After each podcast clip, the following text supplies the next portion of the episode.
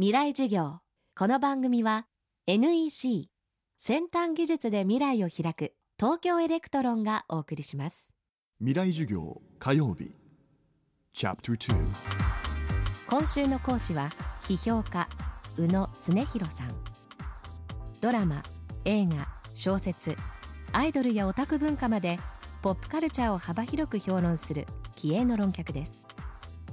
昨年出版されたリトルピープルの時代。宇野さんはこの本の中でポップカルチャー批評というフィールドから世界と個人のつながりの変化について分析言及されています。未来授業2時間目。テーマはソーシャルメディアが変えたもの。例えばこう近代国家って何かこう国家がこう物語を与えて国民にこうアイデンティティを与えるっていう構造をとっていたんですね。それがだんだん難しくなってきたっていうことがもう20世紀の後半ずっと言われてきたんですね。もちろん国家がなくなるわけでも権力がなくなるわけでも何でもないんです。でもその国家や権力と僕たち個人の結びつき方が昔とは変わっている。こう例えばですねあのファシズムってこうラジオの産物だっていう研究がすごくあるんですよね。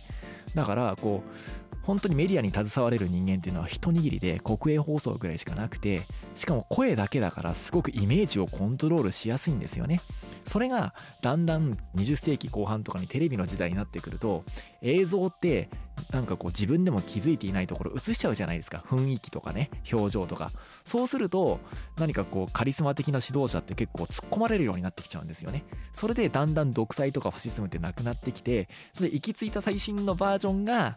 今のこうソーシャルメディアの時代でもう Facebook とかガンガンあるともう突っ込まれ放題でもう絶対ファシズムとか独裁とか無理みたいな。でジャスミン革命みたいな話なんですよ。でこうソーシャルメディアっていうものは人間一人一人を小さなメディアに小さな権力ソースにしてしまうものなんですね。こう昔はやはりこう権力を握るっていうのは何かこう特権的なことでこう情報を発信するということも特権的なことだったんですね。なのでそのなんか一握りの権力っていうものをどうこう監視するのか民主的なものにしていくのかっていうことがすごく重要だったと思うんですよ。ところが今はそういった大きな権力がなくなったわけじゃないんだけれど我々一人一人も小さなメディアであり小さな権力なんですよね。そう思った時にこれまでは何か中央にある大きなものの暴走とか暴力とか横暴というものに打撃をつけてればよかったのが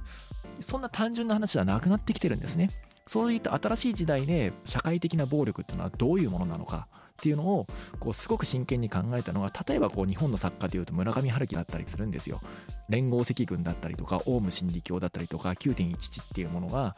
対象になってるのはそういう意味なんですね。でそれに対して僕は何かこう日本の大衆文化をこうポップカルチャーを商業主義的に生み出されたものの中で描かれている暴力のイメージっていうものを手がかりに考えていこうとしたんですよね。